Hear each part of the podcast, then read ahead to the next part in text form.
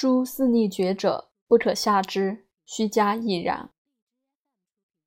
伤寒先厥后发热而立者，必自止，见厥复立。伤寒始发热六日，厥反九日而立。凡厥立者，当不能食。今反能食者，恐为除中。食以所禀，不发热者。之胃气尚在，必愈。恐暴热来出而复去也。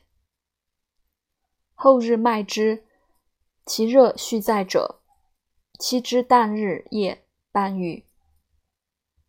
所以然者，本发热六日，厥反九日，复发热三日，并前六日亦为九日，与厥相应，故七之旦日夜半。愈后三日脉之，耳脉硕，其热不罢者，此为热气有余，必发痈脓也。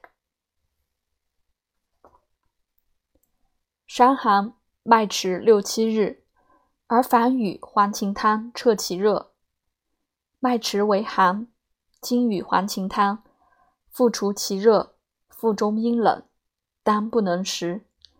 今反能食，此名除中，必死。